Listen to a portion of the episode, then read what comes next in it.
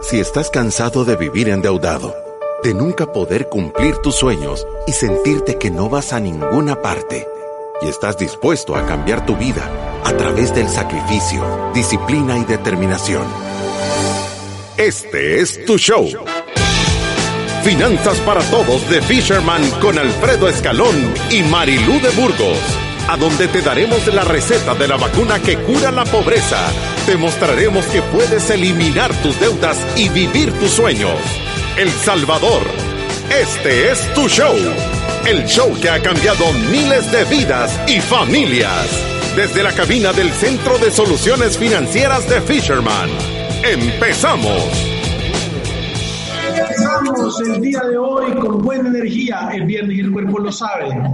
Sí, y el cuerpo lo sabe. No se te oye nada, Marilu, no te oigo. Ahorita sí me escucha. No, no te oímos nada, solo te vemos haciendo señas. Es viernes y el cuerpo lo sabe, es un día espectacular. Eh, traemos un programazo que le vamos a entrar, pero de barrida a los tobillos porque no sé si nos va a alcanzar. Eh, es un programa que anunciamos desde el día de ayer cuál es la manera correcta para comprar tu casa.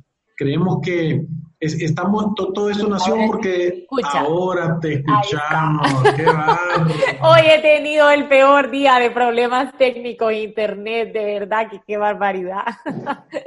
Pero lo que le está diciendo es que ya es viernes y el cuerpo lo sabe, hoy sí ya se siente cuando terminan las semanas. Ya ¿Sentís? Sí, ya estamos trabajando en forma. Bueno, nosotros con este teletrabajo de verdad que ya me acostumbré. No hemos, no hemos. Bueno, yo pues. No hemos, no, no, no hemos, no, no, hemos parado, pero, pero, pero la verdad es de que eh, creo que creo que esta nueva manera de trabajar em, es, es, es, un reto, ¿verdad? Es un reto.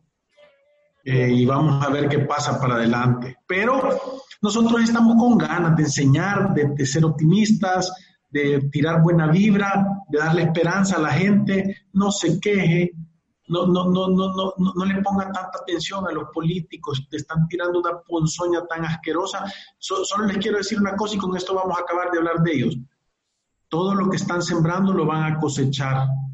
Yo si fuera ellos lo pensara porque están jugando con un montón de cosas ahí complicadas, ¿verdad? Pero el día de hoy tenemos un programa súper chivo que se llama cómo comprar tu casa de la manera correcta. Hay tanta gente que nos está diciendo, mira, va a ser un buen momento, ¿verdad? Mira, ¿qué es lo que debería de hacer?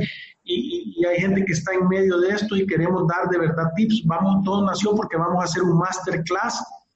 O sea, ahorita vamos a dar unas cositas por encima, pero vamos a hacer un masterclass en que te vas a poder inscribir y vas a poder sacar de verdad la, con todo el proceso, al detalle de todas las cosas, porque nosotros hemos pasado, hemos comprado un montón de propiedades, hemos comprado un montón de casas, hemos comprado un montón de apartamentos, de oficinas, de terrenos, hemos vendido, le hemos ayudado a cientos de gentes.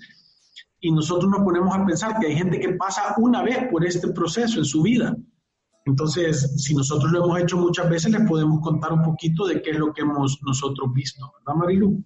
Sí, yo, yo creo que es importante hablar de esto y de verdad que teníamos días de querer hacer este programa, primero porque nos lo habían pedido, segundo porque nosotros estamos claros que para muchas familias la decisión de comprar la casa llega a ser la decisión financiera más grande que toman en su vida y, y hay que conocer un poquito del proceso, hay que saber cuándo estamos preparados para hacerlo. Yo creo que todos conocemos a más de alguien que se animó a comprar una casa y en vez de un sueño se convirtió en una pesadilla porque no estaban en la posición todavía de hacerlo. Y yo, yo creo que a través de los siete pasos del método Fisherman para la libertad financiera, todas las personas se pueden poner en la posición de hacer este tipo de inversiones y que sean una bendición, que uno tenga la capacidad de iniciar el proceso de compra de una casa y determinarlo o de darse cuenta cuándo está listo para hacer el paso.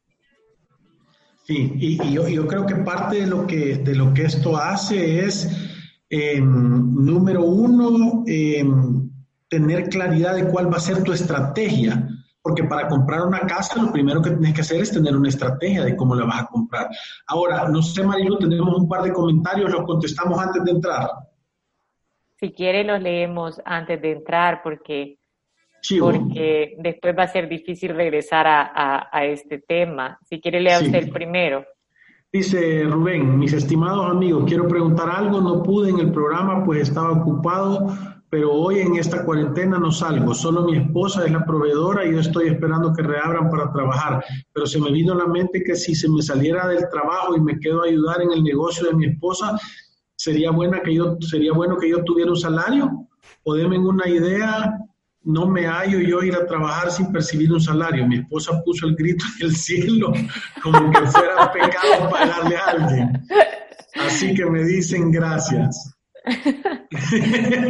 ¿Qué le dice Alfredo?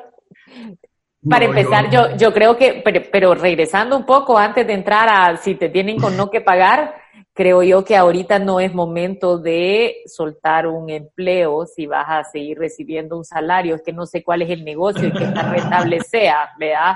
Pero yo... depende, ¿verdad, Marilo? Porque si el negocio está, está demandando y está funcionando y necesita... Mira, mira, esto es bien sencillo. Si tú, sos, si tú vas a recibir un salario de un negocio, tú tenés que llevar al negocio más dinero de lo que tú estás sacando. Es correcto. O sea, esa es la base. O sea, si tu esposa está poniendo el grito en el cielo, ¿vale? si tú vas a generar mil dólares de facturación y te vas a llevar 500, tu esposa de verdad que no, entiende del negocio, ¿verdad? O, cree de verdad que soy dueño tuya y que tú te mereces el trabajo. a saber qué le ha hecho. Pero eso ya es otro tema. Estamos fregando, Rubén, eh, pero, pero no, pero, pero sí, entonces lo que, lo que es importante eh, es cómo se comunican las cosas. Yo, yo no te puedo explicar lo difícil que puede ser o, el daño que genera la mala comunicación, porque yo estoy seguro que si vos te sentaras y le dijeras a tu esposa, mira, yo veo que el negocio eh, tiene esta necesidad, si yo ya no trabajara en mi trabajo, sino que trabajara aquí, hiciera estas actividades que nos van a generar este dinero y nos va a ir mejor, o sea, creo que tu esposa no veo por qué no decir, por qué no, por qué no aceptarlo. Ahora, si le decís, mira, yo aquí estoy en la casa todo el día y, mira, yo creo que me tenés que pagar algo. Posiblemente es eso que puso el grito en el cielo, ¿verdad? como que fuera pecado pagarle a alguien. Entonces yo, yo creo que es de platicarlo, es de hacer números y con los números se puede dar cuenta si el negocio puede pagar a alguien o necesita pagar a alguien. Sí, sí, yo creo que eso es y, obviamente haciendo ese análisis de tú tenés que aportar a la empresa más de lo que te está llevando, ¿verdad? Pero lo más importante que nos ha hecho reír, papá. sí, la ya siente que, le baja el billete, ¿verdad? También dice Camila Corpeño, dice, hola, acabo de vender una propiedad, cancelé mis deudas y quisiera invertir en un inmueble. ¿Será un buen momento para hacerlo? Creo que sí, Camila, creo que, que, sí, creo que le tenés que poner atención en realidad a qué tipo de inmueble, ¿verdad? Si vas a comprar un local comercial o una oficina o una vivienda o un terreno, qué es lo que andas buscando. Y, lo voy a volver a decir, vale la pena hacer números, vale la pena ver cuál es el retorno de la inversión. Si, si yo estuviera en, en los zapatos de Camila, quizás ahorita me inclinara un poco a habitacional, eh, esperando que con mi dinero logre cerrar algo con un buen precio, que a un local comercial, por ejemplo, que creo que va a haber una gran oferta de locales comerciales porque muchas empresas o en su, o, en su intento de arrancar o quizás en esta cuarentena ya, ya, ya murieron y va a haber una gran oferta, entonces posiblemente los precios de alquiler no, no van a ser tan atractivos, pero en cambio, yo no sé usted, Alfredo, qué piensa, pero yo, yo creo que, por ejemplo, una casa pequeña o un apartamento, o sea, no algo grande que tiene que tener un precio de alquiler caro, sino que algo pequeño, yo creo que va a haber un gran mercado o siempre hay un gran mercado para eso. Nosotros estamos convencidos que siempre hay mercado para, para este tipo de propiedades. Sí, yo, yo, y te lo voy a poner así. Yo creo que si están vendiendo apartamentos de 300 mil pesos, yo creo que esos van a sufrir un, porque es que hay poca gente. O sea, tú sabes que la economía es como una pirámide. Hay poquitos que ganan un montón y de ahí hay más que ganan medio y un montón que ganan poco. Entonces, en todos los segmentos va a haber gente que va a dejar de percibir dinero. Entonces, si en la parte de comprar casas caras hay poquito, entonces creo que ahí es donde vamos a ver la mayor reducción de precios. Em, ahora, yo creo que la gente va a andar buscando cada vez cosas más baratas, más pequeñas, más funcionales.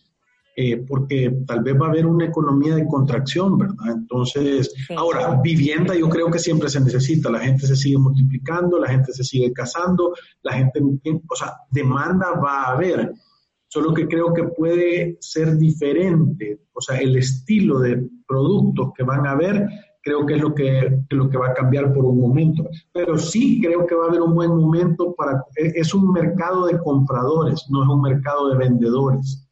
Y yo creo que si tú, o sea, si tú andas eh, en el mercado con dinero en efectivo, tenés la oportunidad de cerrar un buen precio, ¿verdad? Porque va a haber gente con urgencia de vender.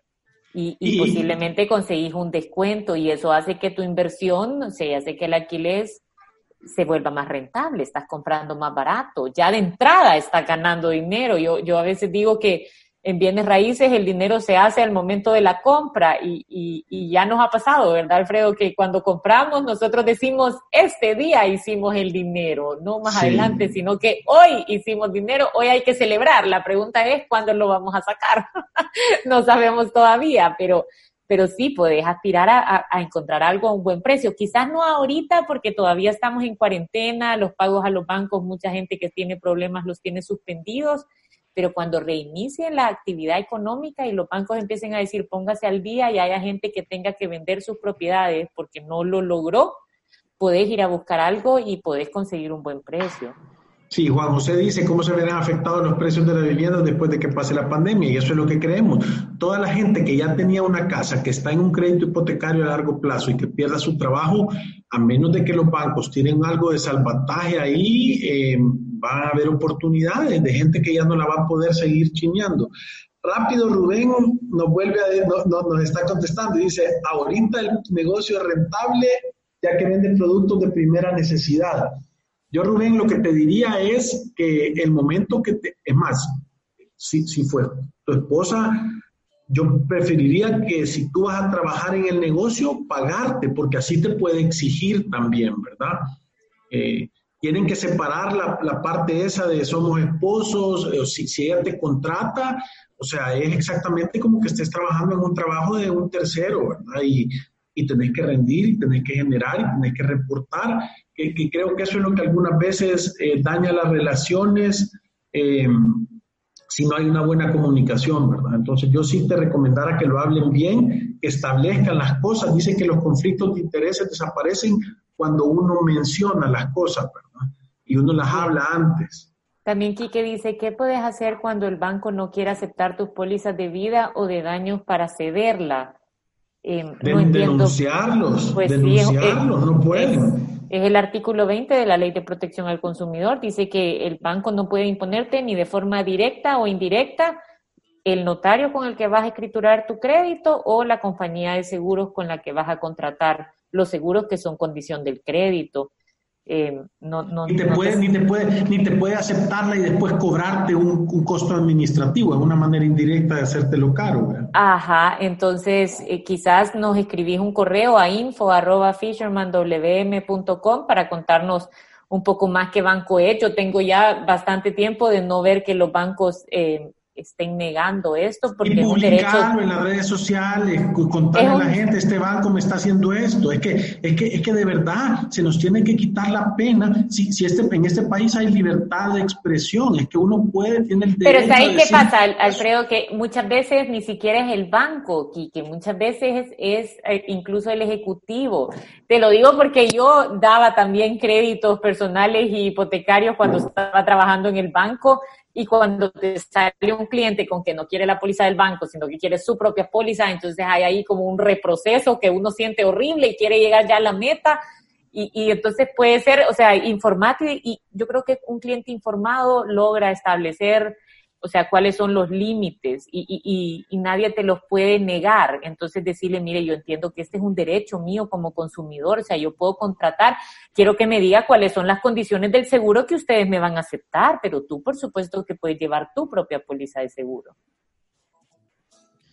Sí, sí, tenés que, tenés que, tenés que, tenés que entender bien el proceso también los bancos tienen condiciones, ¿verdad? Tienen que ver con la calidad de calificación de la compañía y ese tipo de cosas. Por eso te digo que le pregunte a la ejecutiva cuáles son las condiciones para que me aceptes una póliza de seguro. No te puede decir que no la aceptan, porque eso... Es el Banco de América Central, ya están denunciados en la Defensoría, pero el proceso para llegar al Tribunal Sancionador tarda hasta antes de la cuarentena de un año. Es que a mí, Alfredo Escalón, esta es una opinión personal, el banco más abusivo de todos es el BAC, de verdad.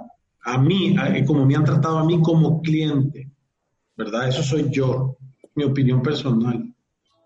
Sí. Ok. y solamente, vaya, de ahí Alex dice, ¿de cuánto es el tiempo prudencial entre comprar y vender la casa en el negocio de bienes raíces? Depende. Pero, pero, pero, ¿y por qué no le entramos al, tema? Porque yo creo que... Vale, pero solo para contestarle a, Alex, depende, porque mira, si tú compras una casa y la vendes a los pocos meses, hay un impuesto que es la ganancia de capital. Ahí te van a quitar el 10% de lo que tú has ganado. Y si es en un periodo menor a un año, también esa ganancia se va a ir a tu renta. Entonces posiblemente pagues bastantes impuestos. Si pasa de un año, tú vas a pagar la ganancia de capital y a esa ganancia tú le puedes poner los costos de o sea, tus impuestos, la comisión del corredor, si le has hecho algunas mejoras. Entonces, depende. Sí, de, sí depende. o sea, tenés que hacerle los números para ver y, y, cuál es el retorno que vos estás esperando del dinero y ese tipo de cosas. Es que a veces la ganancia que te ofrecen, suponete que tenés tres meses de tenerla, pero es una oferta buenísima, entonces, no importa que vayas a pagar los impuestos, tanto en tu renta como en la ganancia de capital, o sea, es un negocio que vale la pena cerrarlo, ¿verdad? Sí, sí. Vaya, si quiere empecemos con el tema, pues, porque... Y por eso es que nosotros hemos estado desarrollando este programa.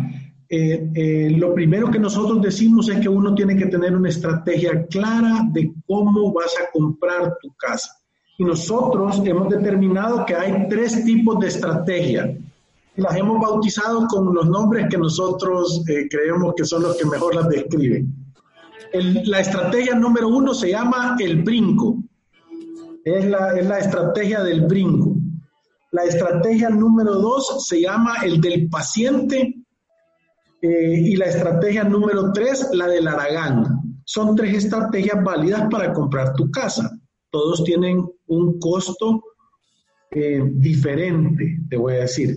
Y tal vez vamos a hablar de la del brinco como, como primera estrategia. La, la, del brinco es aquella que la persona decide ahorrar un poco de dinero y comprarse la casita más pequeña que puede. Financiar una parte, dar una prima y financiar una parte, pero no tiene como objetivo quedarse viviendo en esa casa para siempre. El objetivo es en ese tiempo vivir en la casa y prepagar la mayor cantidad de dinero, hacerle las mejoras posibles a la casa, em, abonarle la mayor eh, dinero arriba de la cuota que puede, si hago un negocio extra y vendo algo, todo tiene que ir a la casa. Entonces está viendo la casa como una alcancía. Y desde el día uno que se pasa ahí, casi que la casa está a la venta. ¿Por qué? Porque le quiero sacar algo de dinero a la plusvalía de la casa, ¿verdad?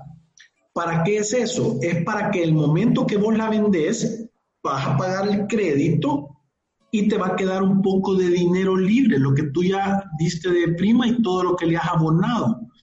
Entonces, con ese dinero vas a dar la prima de una segunda casa, ¿verdad? Que posiblemente sea un poco más grande y vas a volver a repetir lo mismo. O sea, vas a estar abonando, le vas a hacer mejoras, lo vas a comprar en un lugar de mejor plusvalía y uno o dos o tres o cuatro años después vas a vender de nuevo la casa.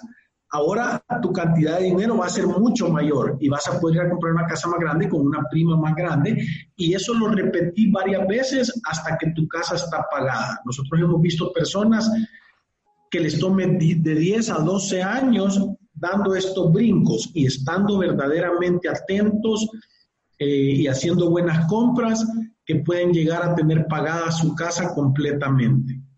Sí, yo creo que lo más importante también de esta estrategia es no caer en ese conformismo de pagar una casa a 30 años. Es que eso, eso es lo que nosotros de verdad no nos cabe en la cabeza que, que alguien pero creo que te está, saltando a la, te está saltando a la tercera estrategia. Bueno, pues vamos con la segunda. La segunda es la de la paciencia.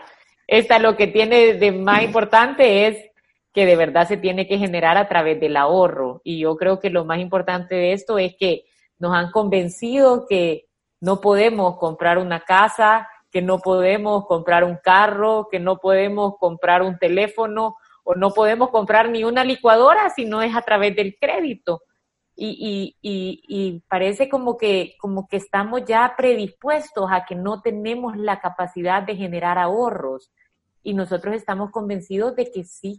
Si tú estás joven y tú sabes que en algún momento te vas a casar o te vas a independizar y querés comprar una casa, te deberías de, de empezar a preparar y mientras antes lo hagas mejor. Si tú pones tu dinero a trabajar, y estás ganando intereses y esos intereses los reinvertís y después vas a ganar más intereses, que es el interés compuesto, que hemos hablado de eso, en realidad te estás haciendo un descuento a tu casa. Puede que te tome más tiempo, puede que para mientras vas a ir a alquilar y no necesariamente vas a comprar a través de un crédito hipotecario, pero la diferencia entre lo que pagas de alquiler y lo que te tomaría hacer una cuota de, un préstamo hipotecario, tú lo puedes ahorrar. Y en un plazo de 12, 15 años puedes tener el dinero en efectivo para irte y comprar una casa. Sí, eh, para nosotros esa es la, la más difícil de ejecutar porque tenés que tener paciencia, pero es la más barata de las tres. ¿Verdad? Porque en el momento, y, no tenés que esperar a tener el dinero completo, sino que la medida es, como decía Marilu, que cuando la renta que tú estás pagando, o sea, sea igual a la cantidad de dinero que tú estás abonando a intereses, a capital, entonces ya te puedes ir a comprarla, que es cuando normalmente empieza a pasar como arriba cuando das más del 50% del valor de la casa. Pero, pero ese dinero que tú has logrado juntar ha estado dándote intereses, como dice, entonces es un, es un descuento que te estás haciendo. Esa es la segunda estrategia que nosotros hemos definido. Y la tercera es la estrategia del Aragán. Contales, Marilu, cuál es la del Aragán. La estrategia del Aragán es sacar un crédito a 30 años y como no tuviste ni la paciencia, ni la disciplina, ni siquiera para ahorrar a la prima, o te lo dan cero prima, que en realidad es financiar el 100% de la propiedad, o porque te dicen te regalo la prima, pero te está financiando el 100%, o sea, de tu bolsa no ha salido un peso para esa casa, o eh, te dicen le, doy un préstamo personal o un extrafinanciamiento para que ajuste usted para la prima. Nosotros pensamos que si esa es tu posición, definitivamente no estás preparado todavía para comprar una casa. Es que no puede ser que la forma de comprar una casa sea financiarla a 30 años y que tú ni siquiera tengas la capacidad de pagar una prima. Eso significa que no tenés la posición para hacerlo. Y, hemos visto que le dan... No te oigo, Marilu. Te quedaste muda. Ahora te quedaste, Ahora sí. Bye. Sí. Entonces, lo, que estábamos diciendo es eso, ¿verdad? Es, hay gente que hasta saca un préstamo personal para dar la prima y amueblar la casa, que, que me parece a mí, es como, es como tomarte una caja de regias y después querer manejar. O sea, es una locura. ¿verdad? Entonces, creo que parte de, esto es, en primer lugar, entender cuál es tu capacidad y qué puedes ser, ¿verdad? Creo que las personas que deciden hacer la estrategia del brinco, que es comprar casitas chiquitas, abonarle una cantidad de dinero, estar enfocados, hacerle mejoras, ser buenos para venderlas, promoverlas, e ir ganando dinero en la plusvalía y dar brincos, creo que es la parte más rápida y que verdaderamente tiene un, eh, tiene puede tener un costo bajo también porque le está sacando plusvalía a tu casa. O sea, eh, y, ahí tenés que tener ciertas condiciones como ser un buen vendedor, tener la capacidad de ejecutar proyectos en tu casa de mejoras que te salgan baratos y ese tipo de cosas, ¿verdad? Eh, ahora, la de la paciencia, ese es voy a ir a alquilar y me voy a concentrar en ahorrar e invertir dinero. Eh, eh, o sea, de donde vas a sacar el dinero, el descuento, es en otra rama, es en la rama financiera, es encontrar una cooperativa para poner el dinero que te esté dando el 10 o el 12%, eh, ese tipo de cosas. Y la última es la más cara, ¿verdad? Es la del Aragán, es yo no quiero hacer nada y estoy, voy estoy dispuesto a pagar dos veces el valor de la casa por ser cómodo, pues. Entonces, eh, ahí es donde nosotros decimos que tener dinero no es un tema de suerte, sino que es un tema de, de verdaderamente hacer una estrategia y saber qué está pasando. Lo peor que te puede pasar es que tú estés haciendo la estrategia del Aragán sin saber que te estás comportando así, sin saber cuál es el verdadero costo de las cosas. Pero usted está haciendo la estrategia del Aragán, si ha sacado un préstamo a 30 años, si ha financiado el 90 o el 100% de una propiedad, y si usted está en los primeros años abonándole justamente la cuota, o sea, no tiene ningún afán de, de atacar el capital de ese crédito.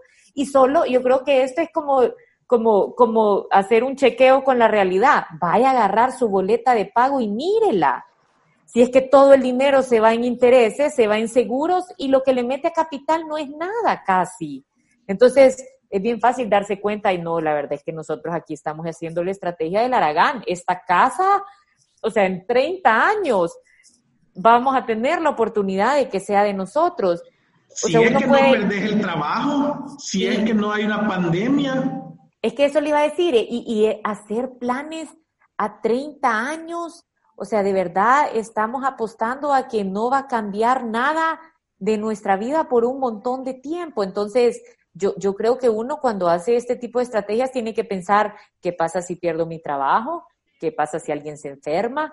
¿Qué pasa si ahora, qué pasa si hay una pandemia, que es la nueva que se, ha, que se puso en el menú desde hace poco, que antes nunca ni siquiera la mencionábamos? O sea, las cosas pueden cambiar y uno para, ahí dice Frank Aldame que me encanta, dice, creo que esa de la paciencia es la que te permite escoger el momento oportuno para hacer la compra. Es, decir, correcto. sí, o sea, esa es la que te permite también escoger el momento oportuno para hacer la compra. Ahí estás volteando a ver el mercado y decís, ay, ahorita eh, está complicada la cosa. Marilu, no se te oye. Te volviste a quedar muda. Pero es que no estoy hablando, Alfredo. Yo creo que usted está viendo Facebook y no Zoom. y aquí me tiene toda nerviosa, quitando el micrófono y poniéndolo. es que Facebook va un poquito atrás. Pero mire, pero aquí le voy a poner una pausa. Porque vamos ahorita a un corte comercial, Alfredo. Vamos a un corte comercial y en un momento regresamos. Perfecto.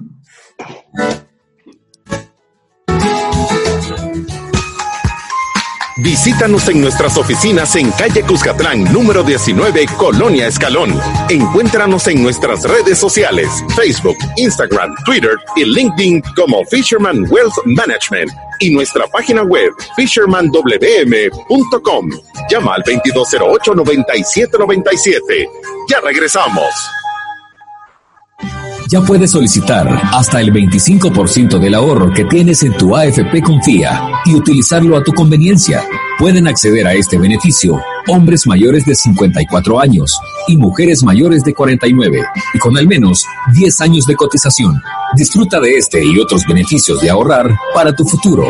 Conoce más en www.mianticipoconfía.com. AFP Confía. Juntos, superamos retos. Banco Atlántida te acompaña en todo momento. Y lo más importante es tu bienestar y el de tu familia. Por ello te recomendamos mantener la calma y tomar decisiones financieras bajo este escenario. Planificar un presupuesto con una estimación futura de gastos y seguirlo Comprar de manera inteligente. Evitar los gastos innecesarios y el sobreendeudamiento. Controlar el uso de recursos en casa. Uso de luz, agua, gas, etc. Si es posible, pagar deudas para mantener una buena relación con tus acreedores. Imagina, cree, triunfa. Si te perdiste de nuestros programas anteriores o deseas volver a escucharlos, encuéntranos en iTunes o en Spotify como Finanzas para Todos. Continuamos. Ya, ya te estoy viendo en vivo, Marilu, porque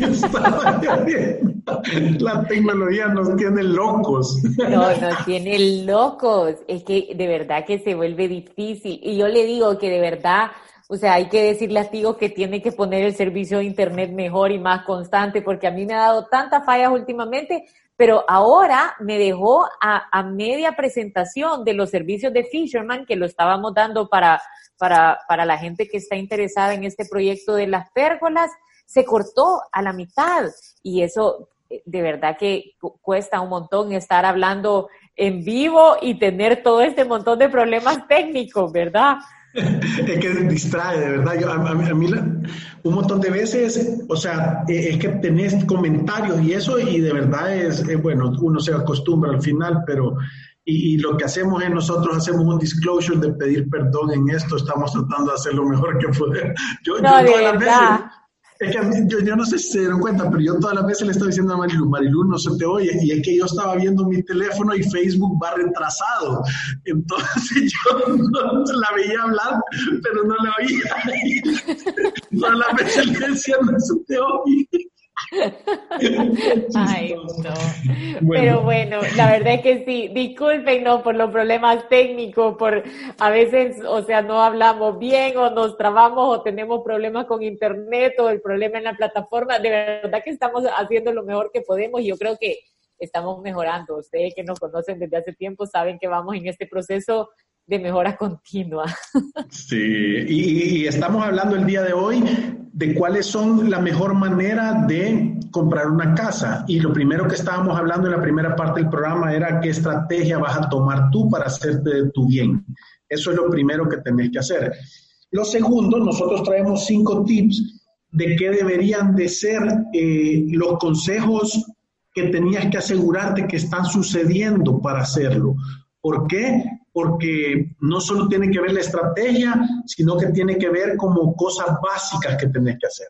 Y, el primer consejo que nosotros te podemos dar si tú quieres comprar una casa es que tenés que tener un presupuesto, tenés que tener una planificación. Si tú estás con la idea de comprar una casa, si has ido a sacar un préstamo, si has andado yendo a ver proyectos, ese proyecto de la pérgola está bien chivo, camino al mar, ¿verdad? Por las luces, eh, son un montón de casas súper accesibles. Eh, eh, me, me, parecieron buenos, o sea, me gustó el proyecto, pero si tú estás haciendo eso y tú no has hecho un presupuesto, estás loco.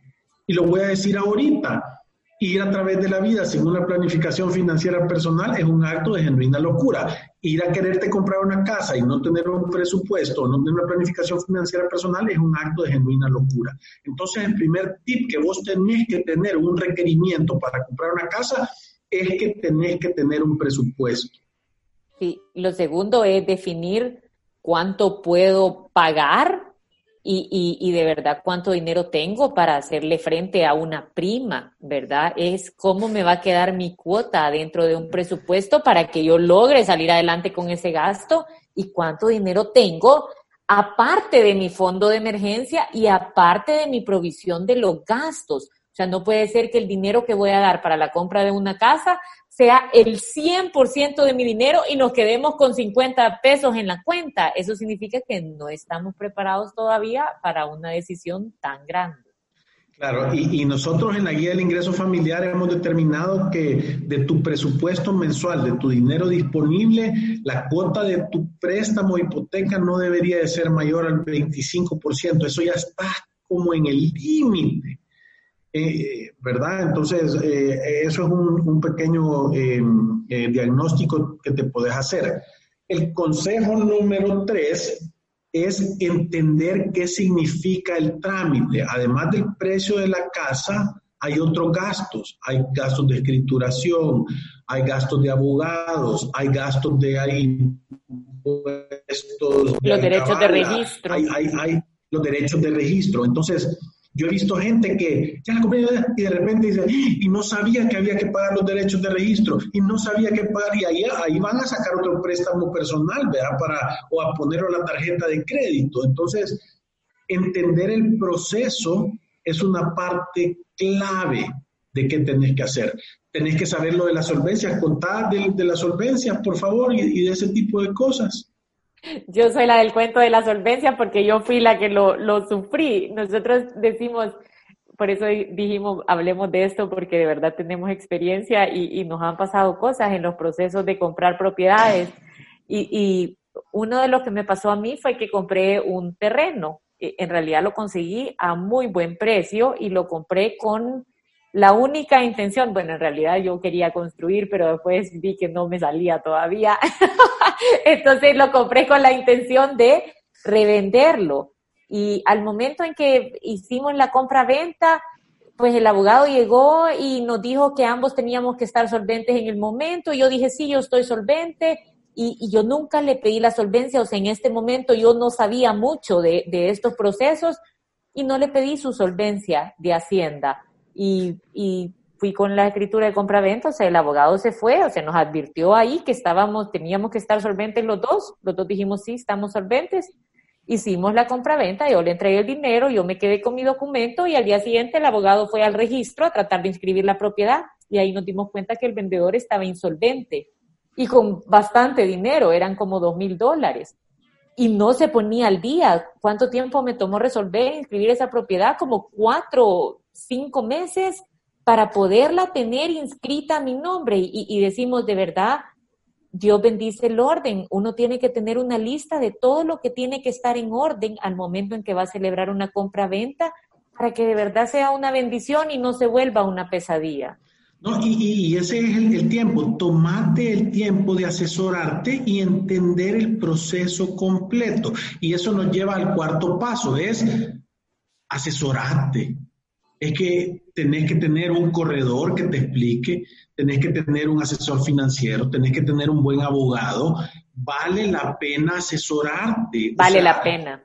Eh, es, que, es que la gente es, eh, eh, eh, son, se llaman ahorros malos entendidos. Yo siempre digo, tu doctor, tu abogado y tu asesor financiero, el mejor que puedas pagar, no es el más barato.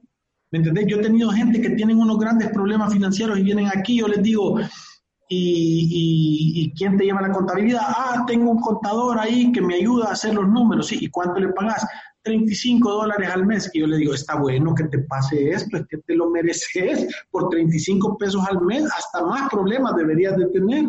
Y empresas que ya generan bastante dinero, vea Alfredo, empresas que tienen grandes utilidades. O profesionales, buenos. O profesionales independientes, exitosísimos, que no buscan a alguien que sea bueno, quizás el servicio no va a ser regalado, va a ser un poco más caro, pero va a ser algo que de verdad te dé estructura y te sirva. O sea, cuando tú ves lo que tu contador te, te, te, da o te trabaja, esos números te deberían de hablar y te deberían de ayudar a tomar decisiones. No es solo cumplir con un requisito más. Correcto. Y, esto nos lleva al, cinco al quinto consejo en dos minutos para salir, pero de panzazo del programa, eh, que es ver las ventajas y las desventajas. Y ahora más que nunca es importante esto. ¿A qué me refiero? Ubicación, seguridad, servicios, agua potable, se va el agua o no, se va la luz o no en la zona, tren de aseo, cómo llega, cómo funciona, eh, eh, cuál es el tráfico para entrar y salir del lugar, qué cosas tenés alrededor, son cosas que tenés que visualizar. O sea, si vos estás pensando en comprar una casa, es andar en la mañana y salir a las 7 de la mañana y manejar ese lugar a tu trabajo. Y a las 5 de la tarde andar de regreso, hacer la ruta, a ver qué pasa. Sí, pero ¿y cómo, ajá, cómo puede ser que a veces tomamos decisiones de miles y miles de dólares y nunca hemos hecho ni siquiera un ejercicio de cómo va a ser nuestra vida cuando vivamos en ese lugar? Nos dejamos llevar por el parque o lo ¿no? y, y, y al final yo creo que un elemento importante es la ubicación. ¿vea? Hay un asesor en Estados Unidos que dice, hay tres cosas que te tenés que fijar al momento de comprar una casa. Dice, ubicación, ubicación y ubicación. Entonces, de verdad, te, te, da un gran consejo que de decir, vas a vivir aquí por un montón de tiempo, tiene que ser algo que sea funcional para el tipo de vida que tú estás llevando. Sí, y, y, creo que ese es el análisis que uno tiene que hacer, es cuáles son las ventajas y cuáles son las desventajas. Y lo importante es saber en cada categoría cuánto importa para ti. Yo tengo gente nos que acabó dice, el tiempo, Alfredo.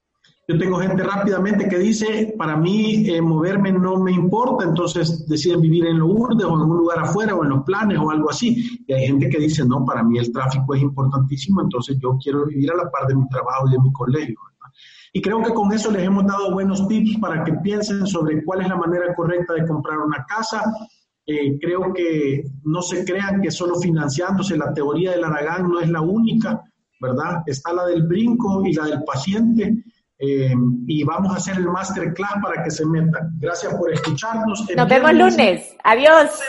Y quédense en casa y estén tranquilos. ¡Salud!